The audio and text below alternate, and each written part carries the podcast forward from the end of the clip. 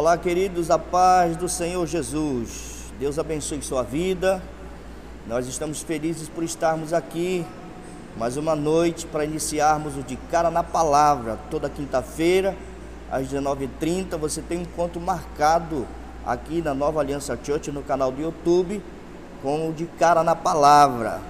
Amém? Então, quero pedir que você comece já a compartilhar esse link, convidar os irmãos, os amigos, para poderem assistir essa aula, que hoje será uma aula introdutória sobre o livro de Filipenses.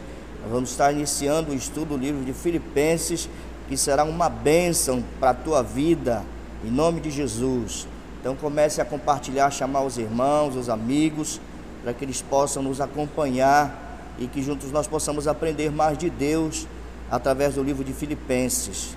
É um livro muito especial, uma carta preciosa do apóstolo Paulo para as igrejas em Filipe, né?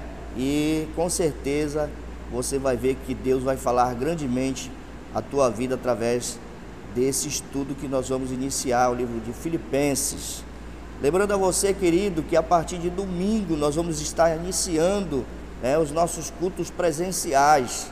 Estamos de volta com os nossos cultos presenciais ah, começando nesse domingo, nós teremos dois cultos. Domingo, 10 horas da manhã, nosso primeiro culto. Então, domingo começa às 10 da manhã e à noite, o nosso culto às 18h30. Você pode estar se inscrevendo. Para que você possa participar, você precisa se inscrever, porque exatamente nós temos um número reduzido, né?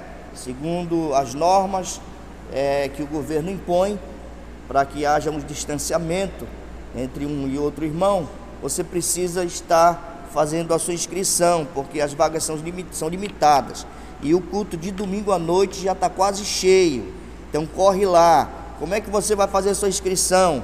Na bio do Instagram. Tem lá uma, um momento, lá uma parte que você pode, na bio do Instagram, você pode se inscrever lá e dizer qual é o horário do seu culto. Então você pode também se inscrever, se você tiver dificuldade de se inscrever pela internet, você pode se inscrever pelo telefone da igreja que está aqui ao lado. Você pode se inscrever nesse telefone aqui, tá? Você precisa dizer qual é o culto que você quer, de manhã ou à noite, tá bom? Então corre lá para que nós possamos estar inscrevendo você para que você possa participar conosco. Tá bom, querido? Tá todo mundo aí, tá chegando. Você tá aí em nome de Jesus. Vamos orar então para nós iniciarmos esse nosso momento aqui do de cara na palavra. Ore comigo para que o Senhor possa te dar entendimento, para que possa nos abençoar, para que juntos nós possamos aprender um pouco mais da sua palavra. Deus, nós te adoramos, Senhor. Glorificamos o teu nome por estarmos aqui nesta noite e podermos compartilhar a tua palavra com os nossos irmãos, Senhor. Que o Senhor venha descer sobre nós a tua graça, o teu Espírito Santo esteja sobre nós, pela tua misericórdia, que nós possamos aprender juntos a tua palavra, Senhor. Abençoa os nossos irmãos que vão estar conosco, Senhor. Abençoa a nossa vida e a nossa família, em nome de Jesus. Amém e amém. Glória a Deus. Então vamos iniciar o livro de Filipenses, no capítulo 1. Vamos ler dois versículos nessa noite. Acompanhe com a gente aí no livro de Filipenses, capítulo 1, versos 1 e 2. Está escrito assim: Paulo e Timóteo, servos de Jesus Cristo, a todos os santos em Cristo Jesus que estão em Filipos, com os bispos e diáconos. Aleluia. Graça a vós e paz da parte de Deus, nosso Pai, e do Senhor Jesus Cristo. Amém, queridos? Muito bem. Qual é o certo dizer, irmão? É carta ou epístola? Os dois estão certos, né? Talvez na sua Bíblia esteja escrito epístola, em outras esteja carta, mas exatamente a mesma coisa, é o sinônimo de epístola é carta, né? Então, esse esse momento que Paulo escreve aos irmãos em Filipos foi um momento muito importante na vida da igreja. E as cartas elas eram muito importantes na antiguidade, né? Antigamente não se tinha meios de comunicação como se tem hoje. Então, se utilizava a forma mais precisa de, de se comunicar, que era a carta. Então, esse fenômeno epistolar não é algo restrito ao Novo Testamento. O Antigo Testamento também, pelo menos já lá no final, nós temos algumas movimentações né, de algumas pessoas enviando cartas, pessoas se correspondendo. Então você vai ver que esse é um momento especial que Paulo escreve aos irmãos em Filipos. Então, essa inovação literária da humanidade, que tinha como objetivo se comunicar à distância, é um dos objetivos mais importantes, né? Que está na tentativa de comunicação. É você tornar a sua mensagem audível, legível, né? Para pessoas que talvez estejam distante de você e você queira se comunicar com ela. A pessoa está distante, então você está impossibilitado de estar pessoalmente com essa pessoa. Então imagina no mundo de hoje, com todo, com todo esse problema, com toda essa dificuldade que nós estamos passando, o problema da pandemia, você tem, você tem que se comunicar com alguém. Se nós não tivéssemos agora os meios de, comunicação, de comunicações que nós temos, seria muito difícil, né? Você chegar é, a se comunicar com alguém. Então essa era a dificuldade dos irmãos daquela época. Então Paulo usou a estratégia que ele tinha, que era escrever cartas. E essas cartas foram cartas abençoadoras. Então até hoje, na história é, cristã, nós vemos que essas cartas têm nos abençoado. Uma carta que foi escrita há dois mil anos atrás, há mais de dois mil anos atrás, tem servido, né, para abençoar as igrejas atuais. Amém, queridos? Então, é, nós vamos começar aqui com o tema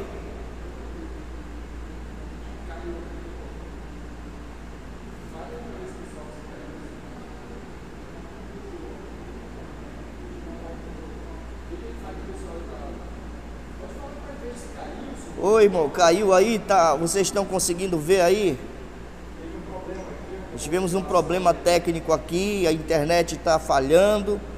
Mas veja aí se você conseguiu, se você está conseguindo aí visualizar a gente aí. Voltou, irmão? Vamos lá então. Então, o tema desse nosso estudo hoje é uma carta pessoal. Exatamente isso. Paulo escreve uma carta pessoal para os irmãos da igreja em Filipos, sua igreja amada. E ele escreve essa carta com muito carinho, com muita alegria. Imagine você receber uma carta de alguém especial. Imagine você receber uma carta do apóstolo Paulo aí na sua casa.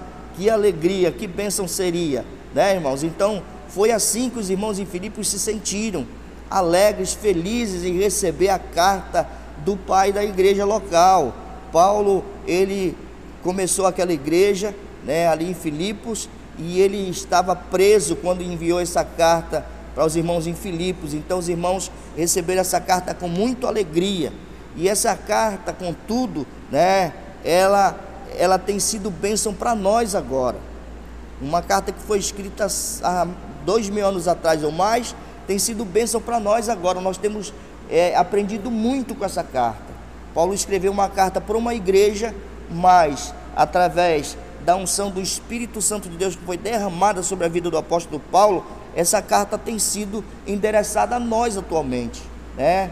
Todas as igrejas, em todos os lugares, eles tomam essa carta, né, como algo que possa trazer luz para os seus caminhos, algo que venha trazer algo que tenha, que traga um conhecimento muito importante na vida da igreja. É o que nós temos aprendido aqui nessa carta de Paulo aos Filipenses, né? E Paulo inicia é, falando com os servos. Quem são esses servos? Logo na primeira palavra dessa carta, Paulo identifica, se identifica como autor da carta. Ele escreve dizendo: Eu, Paulo, né, servo do Senhor, e interessando esses irmãos da igreja em Filipos, ele começou essa carta e ele, ao escrever seu nome nessa carta, né, ele está mostrando que realmente ele é o autor da palavra dessa carta. Então os irmãos se sentiram muito felizes e honrados quando Paulo escreveu essa carta, porque eles estavam preocupados com ele, porque sabiam que Paulo estava preso e Paulo escreveu essa carta para acalmar o coração dos irmãos, para dizer para eles que estavam bem, né? Mas essa carta realmente é uma carta de muita alegria, uma carta que incentiva a igreja a continuar servindo ao Senhor. Você vai ver no decorrer dessa carta aos Filipenses que Paulo, mesmo preso, ele demonstra uma alegria muito grande em servir ao Senhor. Ele mostra que não está preso, né? Ele está preso em cadeias, o corpo, né? Mas o seu espírito, a sua alma está livre para servir ao Senhor. E isso ele demonstra todo nessa carta aqui é, que nós vamos aprender, né? Então, Paulo foi um homem muito ativo na obra do Senhor. Alguém que foi um desbravador do evangelho, e as pessoas dizem que Paulo podia se comparar a nove homens, né? Pelo que ele fez pelo Evangelho. Ele foi um homem muito, muito abençoador, um homem que serviu muito à igreja, né? E esse mesmo Paulo que nós estamos falando foi o Paulo que escreveu 13 epístolas do Novo Testamento. Veja que foi algo poderoso, né? Estava nos, nos planos de Deus salvar alguém tão capaz alguém tão sábio, para que hoje nós pudéssemos ser abençoados por tudo que nós estamos lendo hoje. Deus salvou Paulo, mudou a sua vida, é, transformou a sua vida de perseguidor, passou a ser servo do Senhor, para que hoje nós pudéssemos estar recebendo o que Deus derramou sobre a vida de Paulo nos nossos dias. Glória a Deus. Se você está alegre com o que Deus tem feito na sua vida, Deus abençoe a sua vida, receba do Senhor nesta noite algo poderoso. Então, já no versículo 1, Paulo diz que está acompanhado de Timóteo, né, seu jovem colaborador, aquele servo que serviu Paulo com muita alegria, né, com muito fervor, e nós vamos ver mais na frente, vamos descobrir mais na frente, quando nós chegamos à metade lá de Filipenses, né, que Timóteo serviu a Paulo em muitos níveis, é, e foi um assistente muito abençoador de Paulo. Então, querido, você vê aí que Paulo se identifica como um servo do Senhor. E também tem um servo muito atuante na sua vida, que era Timóteo. Com certeza, é, no meio da igreja, todas as igrejas precisam de ter um Timóteo para ajudar na caminhada cristã. Pode ser um amigo, pode ser até sua esposa, que seja o seu Timóteo, né? Que seja aquele servo que está ali cuidando de você, que está te animando, que está carregando com você os fardos, né? Então nós precisamos muito de Timóteo na nossa vida, na nossa caminhada espiritual.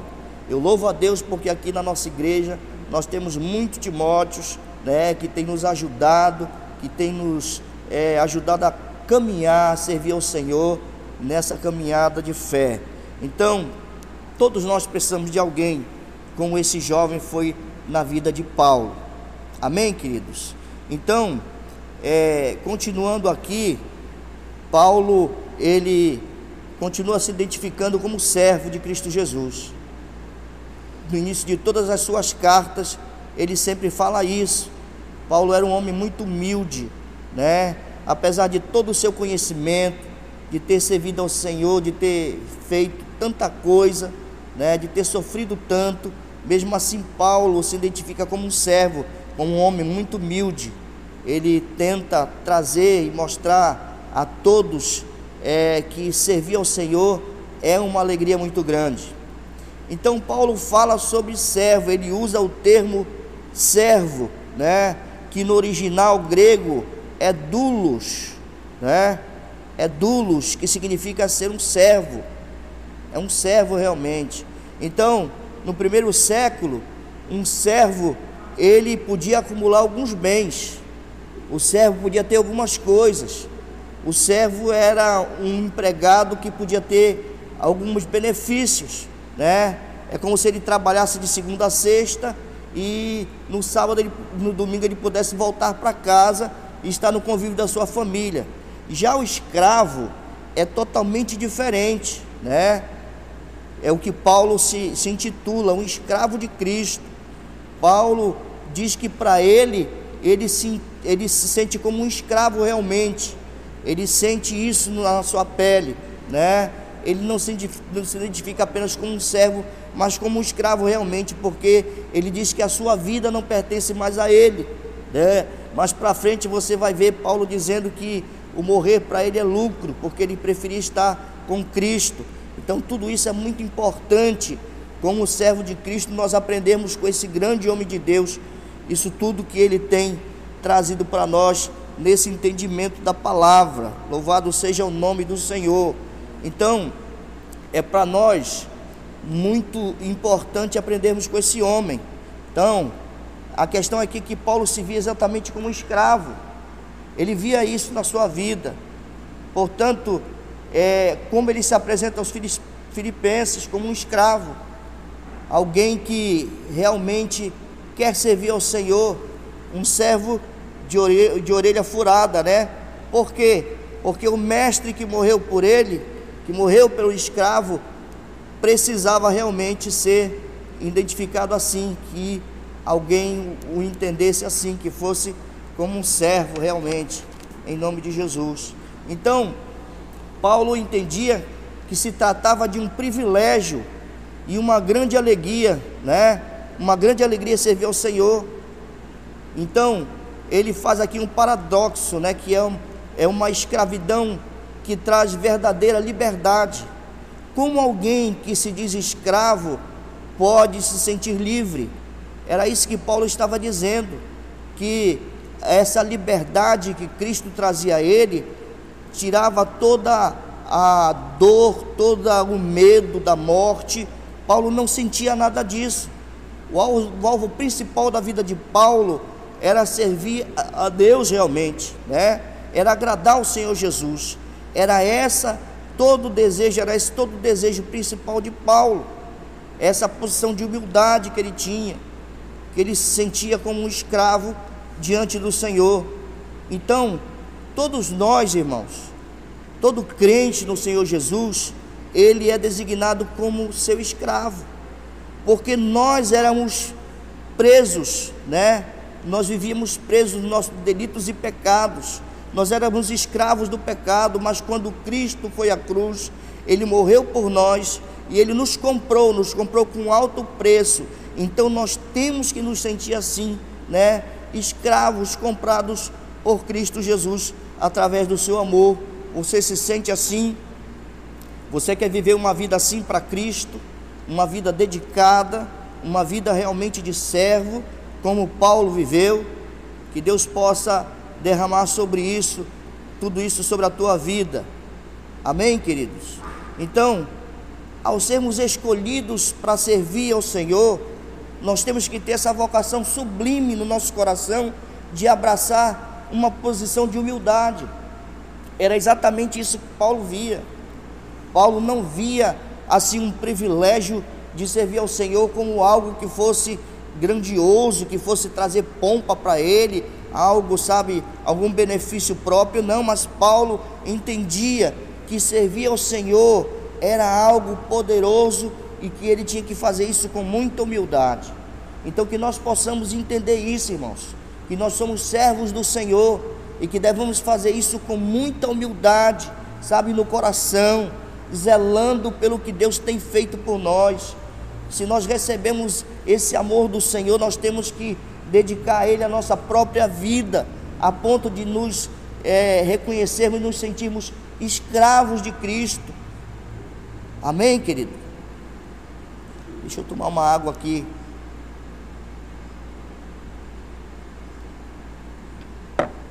Glória a Deus. E Paulo continua a sua carta, seguindo, identificando quem são seus destinatários. Ele diz que essa carta é endereçada aos santos, todos os santos em Cristo Jesus, que estão com os bispos e diáconos em Filipos. Então, essas palavras identificavam todos como todos os crentes como salvos em Cristo Jesus. Então, todo cristão, todo cristão genuíno é um santo. E isso significa ser uma pessoa piedosa. Não está se falando aqui que você é um santo como aqueles que você costuma ouvir falar, né? Mas nós estamos falando aqui que quando nós entendemos e nós reconhecemos Cristo como nosso Salvador, Cristo nos vê assim como santos, porque Ele nos santificou através do seu sacrifício na cruz do Calvário. Então, a palavra traduzida aqui por santo vem do grego, né? Que é a palavra ágios, que se refere a alguém separado da poluição moral deste mundo e posto à parte para Deus. É isso que Deus vê em nós. É isso que Deus identifica em nós. Que Ele nos separou. Nós somos santos, separados para Ele. Então, ser santo então significa que pela operação da graça, um cristão não vive mais em busca do pecado num sistema mundial maligno, não. Nós estamos caminhando, nós estamos buscando aprender a vivermos separadamente para Cristo. Essa é a palavra de transformação dramática que tem lugar na vida de todo crente quando se converte a Cristo, né? Nós precisamos fazer essa mudança, nós precisamos nos separar realmente do pecado e viver uma vida totalmente é, ao lado de Cristo, ao lado do Senhor Deus. Então, ao mesmo tempo, Paulo enfatiza, enfatiza nessa carta que cada crente de Filipos estava posicionalmente em Cristo, né? Por quê? Porque antes da conversão, eles pertenciam ao sistema maligno do mundo, né? Mas agora que eles foram alcançados por Cristo, que eles foram libertos do reino das trevas e trazidos para uma comunhão e, e uma união vital com Cristo, é, eles foram lavados é, em seu sangue e receberam uma nova posição em sua graça. É isso que Paulo está nos explicando, que agora nós somos santificados por tudo que Cristo fez por nós através do seu sacrifício. Então, é muito bom nós sabermos disso, nós entendermos como é que, que Deus nos vê, Deus nos vê como santo. Então você precisa receber isso no seu coração, no seu espírito. Deus te vê de uma maneira especial. Então estar em Cristo Jesus faz toda a diferença em todas as coisas. Entenda isso no seu coração. Quando você está em Cristo Jesus, isso faz uma diferença muito grande em todas as coisas. Você não é mais considerado um pecador, mas você é considerado por Deus um santo, separado por Ele, porque Ele tem te santificado por isso. Aleluia. Cristo nos vê como santos. Isso é para que você se alegre no seu coração, no seu espírito, em ver como é que Cristo te recebe, como é que o Senhor Deus olha para você. Embora nós estejamos ainda pecando, né? Nós não vamos deixar de pecar ainda, mas isso não vai nos fazer viver uma vida de pecado. Nós vamos lutar, nós vamos buscar graça de Deus para que esse pecado a cada dia mais seja abolido da nossa vida. Aleluia.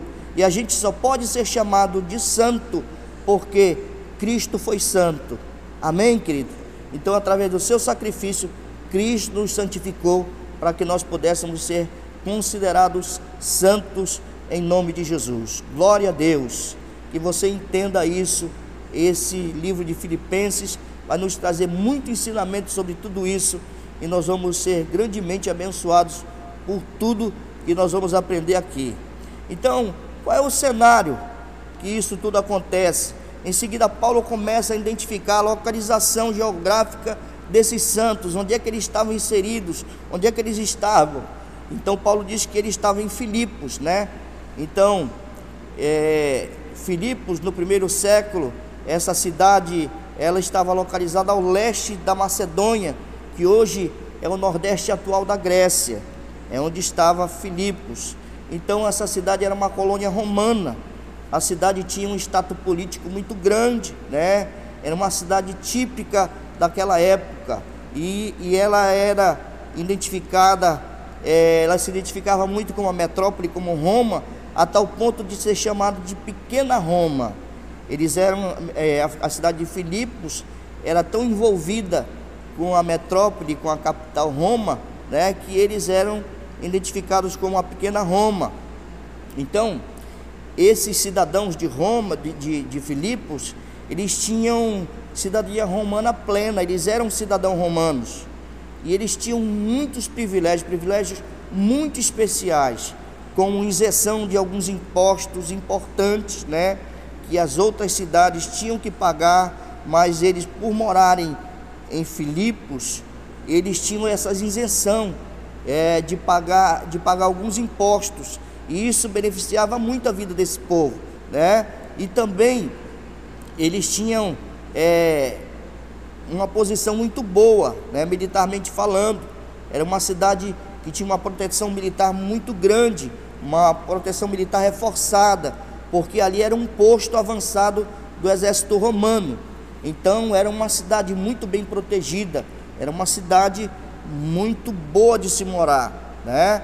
Mas aí Paulo, é, em uma das suas viagens, ele estava viajando pensando em algum lugar, mas o Espírito Santo o impeliu para que ele fosse a esse lugar, né? Tanto que você conhece aquela passagem quando aquele homem, é, é, quando Paulo está dormindo, ele tem um sonho de um varão que diz para ele: passa a Macedônia e ajuda, e ajuda-nos, né? Então, a partir daí, o Espírito Santo de Deus começou a movimentar a vida de Paulo para que ele realmente fosse a Filipos. Mas Deus tinha todos os seus planos ali. Deus tinha tudo arquitetado para que a cidade de Filipos fosse a primeira cidade da Europa a ser implantada uma igreja, né? Tudo estava nos planos de Deus. Mesmo quando Paulo visitou Filipos em sua segunda viagem missionária e ele pregou ali o evangelho, né? Então ali nós encontramos aquela mulher chamada Lídia que se converteu quando Paulo estava ali pregando, ela se converteu e ela chamou para que Paulo fosse estar com ela ali naquela casa.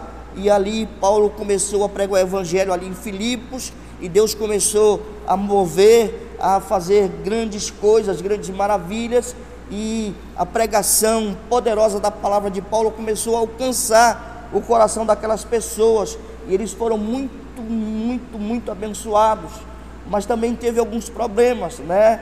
Porque quando o evangelho chega, as coisas começam a mudar. A palavra do Senhor diz que aonde abundou o pecado, superabundou a graça de Deus.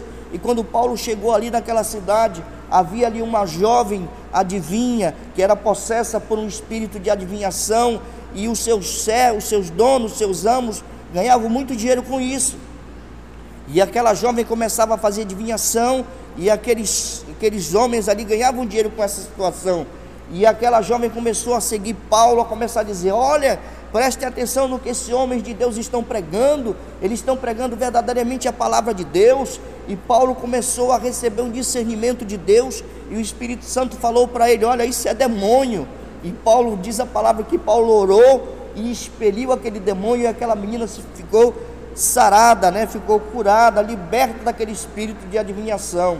Mas isso ocorreu um problema muito grande, porque os seus donos, os seus, os seus amos, aqueles que ganhavam dinheiro com isso, ficaram muito chateados, né? E deram parte de Paulo, e Paulo foi preso, e aí agora Paulo estava pregando a palavra do Senhor e foi preso, né? Que coisa isso? Como é que alguém que está fazendo a obra do Senhor Comece a sofrer esses problemas, essas perseguições. Mas volto a dizer a você, tudo estava no plano de Deus. Paulo foi preso, né, e colocado ali naquela naquela prisão, e ali ele começou a pregar e cantar e fazer tudo que ele estava fazendo, né? Não é porque Paulo estava preso ali numa cadeia que ele ia deixar de falar do amor de Deus, de pregar o evangelho, e aquilo ali tudo era propósito de Deus na vida daquele povo, porque aquilo aconteceu, Paulo começou a pregar, e você conhece essa história. Deus começou a mover, eles cantavam louvores a Deus. Paulo e Silas estavam ali aprisionados e cantando louvor ao Senhor, e de repente diz a palavra que à meia-noite um grande terremoto aconteceu. Você vai acompanhar essa, esse, esse trecho que eu estou falando aqui, lá em Atos 16, do capítulo 14 até o 34, onde Paulo estava pregando o evangelho ali na cadeia, cantando louvor, ele juntamente com Silas, e um grande terremoto aconteceu, e as cadeias se abriram, as portas das prisões se abriram, e o, quando chegou o carcereiro ficou muito preocupado, disse: Meu Deus, e agora? O que vai acontecer? E diz a palavra que aquele homem tentou se matar, se suicidar, porque ele era responsável por todos aqueles prisioneiros. Mas Paulo disse, diz a palavra que Paulo bradou em alta voz: Não faças mal nenhum a você, porque todos nós estamos aqui. Aleluia, glória a Deus. E foi algo poderoso, algo sobrenatural naquele momento. E aquele carcereiro impressionado com tudo aquilo que ele viu, com o poder, com a maravilha que Deus fez naquele lugar, ele perguntou: O que eu faço para ser salvo? E Paulo disse: Crê no Senhor Jesus e será salvo tu e a tua casa. E aí eles foram para a casa daquele carcereiro e aí eles começaram a anunciar o evangelho. Paulo batizou aquele povo todo e ali nasceu exatamente em meio a toda essa luta, em meio a toda essa situação que para muitos parecia ser adversa, nasceu a igreja de Filipos, para louvor e glória do Senhor. Aleluia. Amém, irmãos? É assim que Deus faz. Deus usou aquela situação, era tudo plano de Deus, para que Paulo estivesse ali, para que Paulo fundasse a primeira igreja na Europa, que foi a igreja de Filipos. Então, veja, irmãos, o quanto é importante uma igreja local, o quanto é importante uma igreja local. Deus através da vida de Paulo, fundou aquela igreja ali para que fosse é, é, o começo da história da igreja ali na Europa. Então nós vemos aqui a importância da igreja local. Então, se você é um crente em Jesus Cristo, você precisa ser membro de uma igreja local. Você precisa frequentar uma igreja local para que você possa servir ao Senhor ali, para que você possa ser um auxiliar ali da obra do Senhor, né? Como aconteceu ali naquela igreja, dali daquela igreja começaram a sair diáconos, presbíteros, né, bispos para que pudessem anunciar o evangelho de Cristo Jesus. Então, o plano de Deus é para nós é que nós estejamos inseridos em uma igreja. E você precisa fazer parte de uma igreja local, né? Nós precisamos estar fazendo parte de uma igreja local para que nós possamos é, servir ao Senhor de alguma forma. Então Deus vai te usar. Procure um lugar, se você ainda não está congregando em algum lugar, procure uma igreja onde você possa servir ao Senhor, onde você possa estar auxiliando a obra do Senhor aí nesse lugar, em nome de Jesus. Amém? Então, queridos, vamos para outra parte, onde Paulo está falando, continuando a sua carta de, a sua carta, na introdução de sua carta, Paulo reconhece a liderança da igreja. E Paulo começa a falar sobre os líderes da igreja, né? Sobre os diáconos, sobre os bispos da igreja. Então, aqui os bispos são identificados é, é, como pastores, né? Como presbíteros da igreja.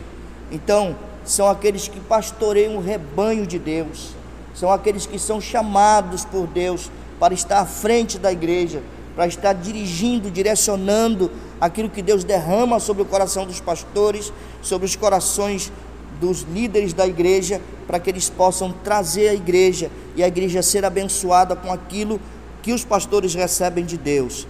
Então, a palavra bispo indica a supervisão e administração de caráter especial que eles devem prover à igreja. Então, bispo ou pastor, ele tem é, de Deus algo muito especial para que ele possa estar trazendo à igreja um direcionamento espiritual que o Senhor derrama sobre ele. Então, ao mencionar os bispos, Paulo pretende ressaltar aqui a importância desses líderes espirituais na igreja. Amém? Então, Paulo está ressaltando aqui a importância desses líderes dos pastores, dos líderes que Deus coloca diante da igreja. Então, Paulo deseja ensinar a sua igreja, a igreja de Filipos, que eles sejam estimados, recebendo apoio e obediência no desempenho de sua função de liderança. É muito importante isso você entender, querido. É muito importante você entender que você precisa dar todo o apoio à sua liderança local. Você precisa cuidar muito dos seus pastores. Você precisa orar muito por eles, ajudar em tudo que for possível, porque é um, é um fardo muito pesado para se carregar sozinho. Por isso que Deus ele começa a trazer pessoas, ele começa a, a movimentar e tocar nos corações para que pessoas comecem, sabe, a ombrear esses homens de Deus para que o trabalho do Senhor seja executado, tá?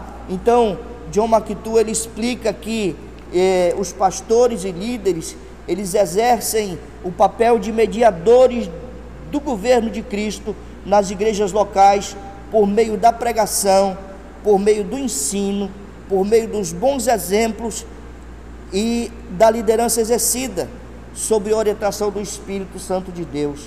Então é isso que Paulo estava mostrando à sua igreja, ensinando à sua igreja da importância de se ajudar aos líderes, aos pastores da igreja. Então, servindo ao lado dos bispos, dos pastores, estão os diáconos. E o que significa a palavra diácono? Significa exatamente servo. Significa exatamente servo. Ser um diácono é ser um servo. Então, no primeiro século, é, se, se designava alguém para servir as pessoas, e essas pessoas eram os diáconos. Então, na qualidade das pessoas chamadas para servir, como coadjuvantes dos pastores e dos presbíteros, né? Os diáconos eles eram cruciais para a saúde espiritual da igreja local. Eles eram muito importantes. Então entenda, quando eles, os apóstolos começaram a realmente tomar posição e pregar o evangelho, o evangelho começou a se expandir o poder de Deus começou a usar esses homens poderosamente, a igreja foi crescendo e houve necessidade de ter auxiliares para que isso pudesse ficar mais fácil o trabalho. Então você vai ver aí lá em Atos capítulo 6, do capítulo 6 do verso 1 ao 7, a instituição dos diáconos, quando eles viram que o trabalho estava crescendo muito e eles estavam se ocupando com muitas outras tarefas. E, e os apóstolos disseram que, olha, não é possível nós estarmos fazendo a obra do Senhor assim. Nós não vamos conseguir fazer isso sozinho. Nós vamos precisar de auxiliares. O Espírito Santo de Deus começou a ministrar na, na vida dos apóstolos que eles precisavam de homens e mulheres para ajudar nesse serviço espiritual que eles estavam fazendo. E aí foi feita a instituição dos diáconos. Deus começou a levantar pessoas e os discípulos começaram a aparecer, os servos, os diáconos começaram a serem levantados, né?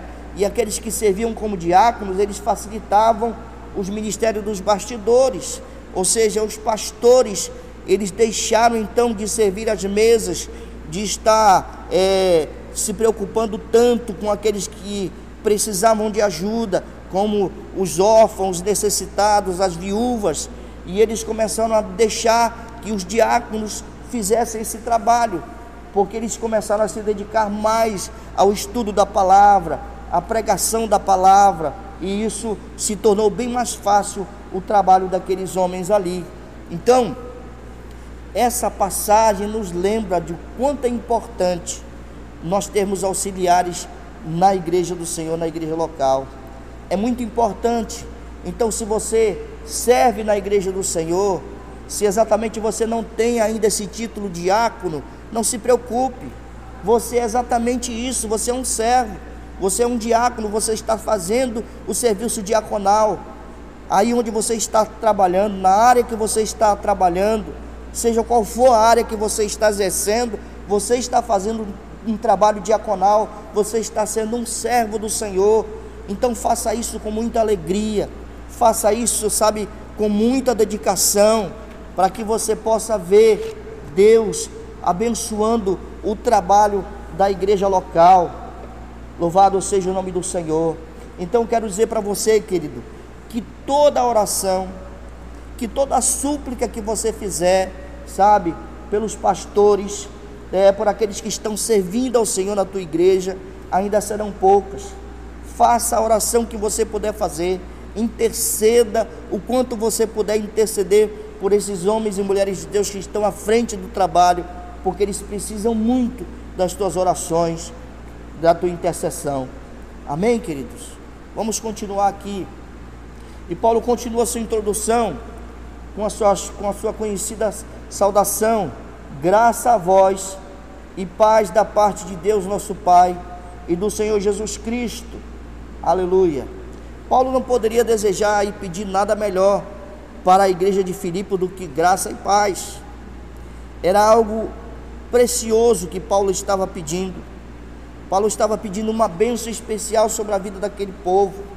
Então, a, a primeira palavra, graça, é, é o próprio cerne da mensagem cristã.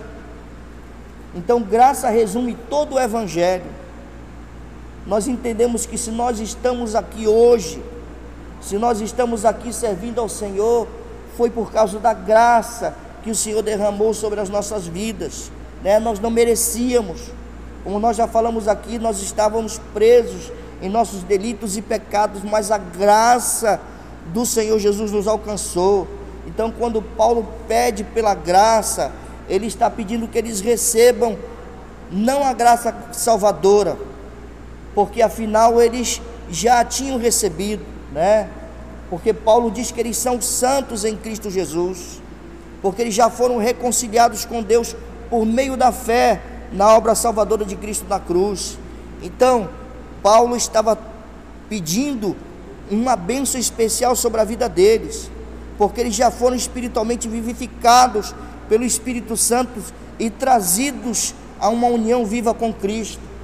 O que Paulo estava pedindo, na verdade, era uma bênção especial para aquela igreja. Então, não há nada, queridos, que nos possa nos tornar mais santos do que nós já somos, do que nós já somos. Não há nada que possa nos tornar mais santos do que nós já somos. Em nome de Jesus, entenda isso. Então, em outras palavras, que Paulo está dizendo é que a plenitude do Espírito Santo seja sobre vocês. Paulo estava pedindo uma bênção especial do Espírito Santo de Deus sobre aquela igreja aleluia. A graça do Senhor Jesus Cristo esteja com o vosso espírito. Paulo estava trazendo sobre aquela igreja algo poderoso, algo que vinha, que iria trazer, sabe, um, um, um de bênção para a vida daquela igreja. Então, entenda, querido, nenhum desafio que um crente possa encontrar na sua vida, nenhum desafio, nada que você está passando, nenhuma luta, nenhuma dificuldade vai estar fora do controle de Deus. Tudo está no controle de Deus, seja o que você estiver passando, seja a luta pela qual você esteja passando, o problema que você está enfrentando, entenda, Deus está no controle de tudo que você está enfrentando. Receba isso no seu coração, no seu espírito. A bênção do Senhor vai chegar sobre a tua casa, sobre a tua família, em nome de Jesus. Então, a relação entre graça e paz ela é muito importante. Não há paz, irmão, se não houver primeira graça. Paulo estava enfatizando isso. É por isso que Paulo menciona primeiro a graça, porque onde houver graça, a paz vai surgir inevitavelmente. Aleluia. Então a graça de Deus na vida de uma pessoa, ela prepara o caminho para que a paz de Deus inunde o seu coração. Você precisa receber a graça para que a paz seja derramada no seu coração. A graça é a raiz, a paz e o fruto. Então, em outras palavras, graça é a causa e a paz é o resultado. Louvado seja o nome do Senhor. Então, essas duas bênçãos espirituais são como irmãs gêmeas. Onde estiver a graça, ali estará a paz também. Amém? Glória a Deus. Então Paulo começa e continua mostrando aonde que nós vamos encontrar essa fonte? Paulo mostra para eles a fonte dessa graça. E Paulo fala em Filipenses no capítulo 1, no verso 2: toda graça e paz vem da parte de Deus, nosso Pai, e do Senhor Jesus Cristo. Aleluia. Veja isso que Paulo estava ensinando a essa igreja, que não existe graça independentemente de nosso Deus, por meio do nosso Senhor Jesus Cristo. Você não vai encontrar essa graça a não ser por meio de Deus através do Senhor Jesus Cristo. Essa graça que Paulo estava ensinando à igreja, ele estava dizendo: só, vocês só vão encontrar essa graça, essa paz através de Deus, por intermédio do nosso Senhor Jesus Cristo. Aleluia, aleluia.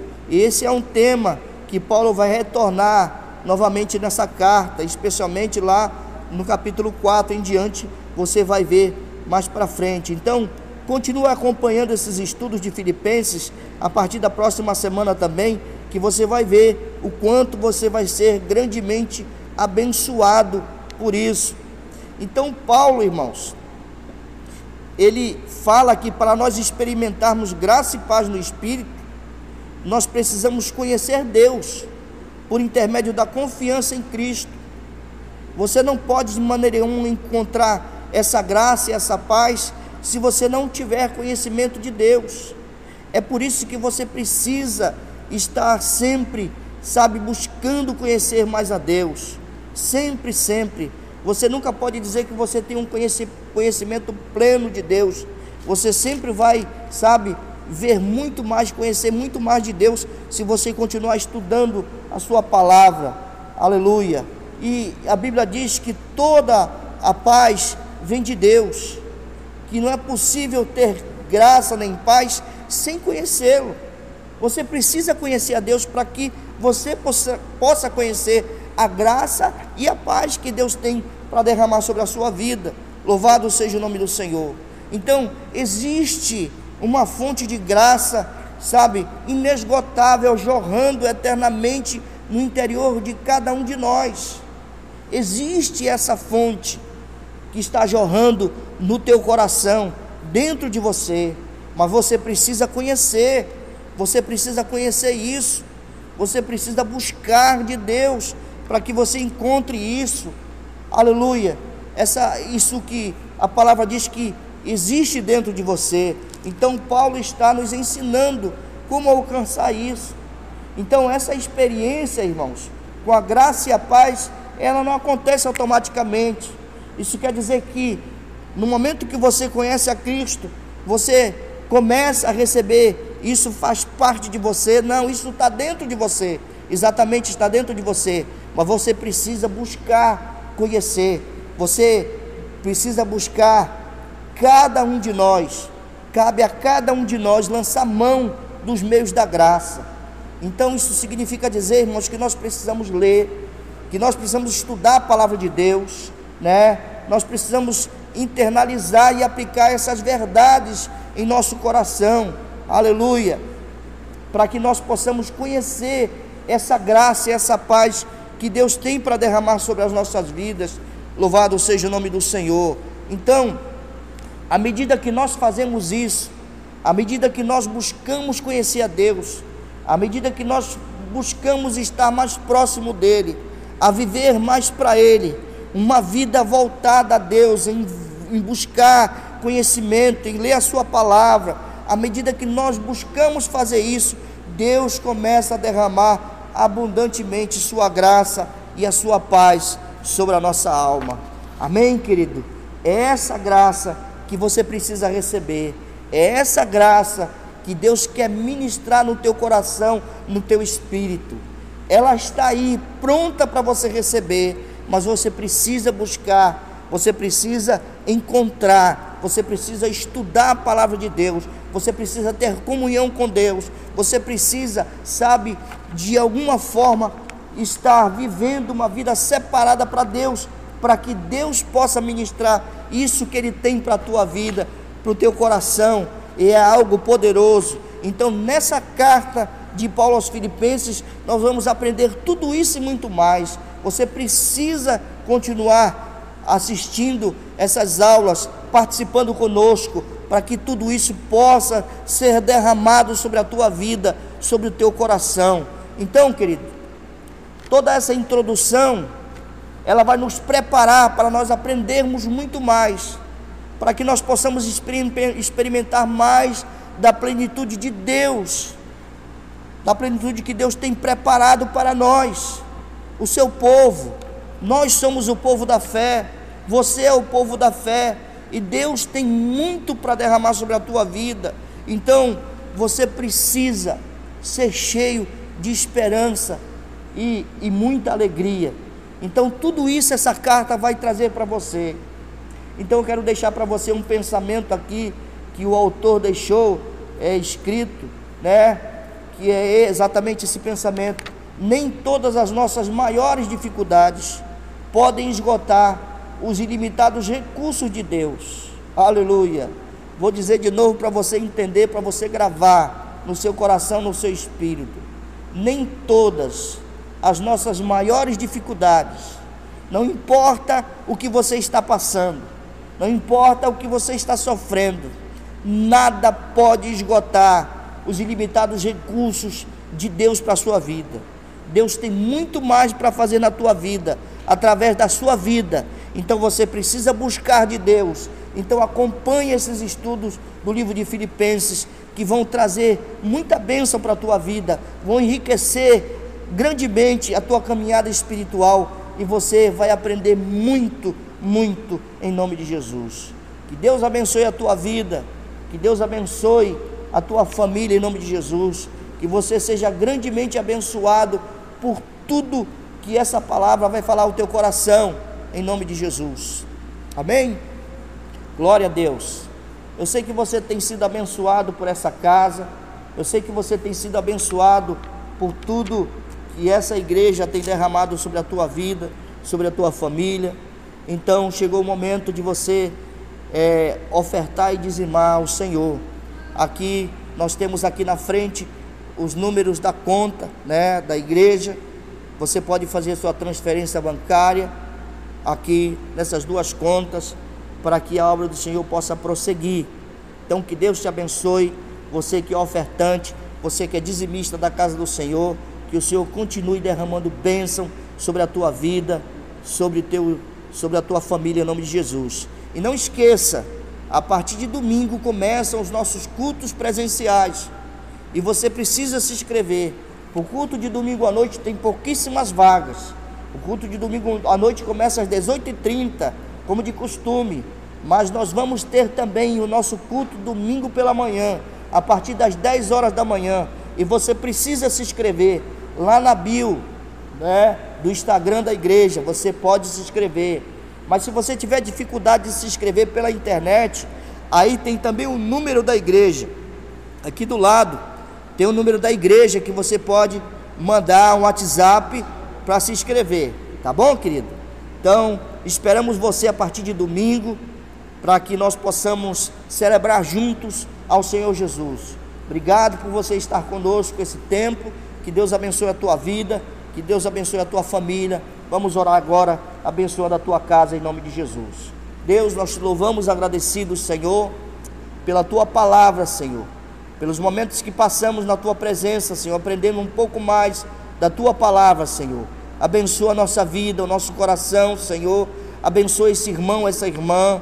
Deus, que o Senhor possa prover todas as necessidades desta casa. Se há alguém enfermo, Senhor, que a tua bênção possa chegar sobre esse lar, Senhor que a bênção da cura, Senhor, possa chegar sobre esta família, em nome de Jesus. Abençoa, Senhor, todos os ofertantes, todos os dizimistas da tua casa, Senhor, em nome de Jesus, Senhor. Te louvamos agradecidos.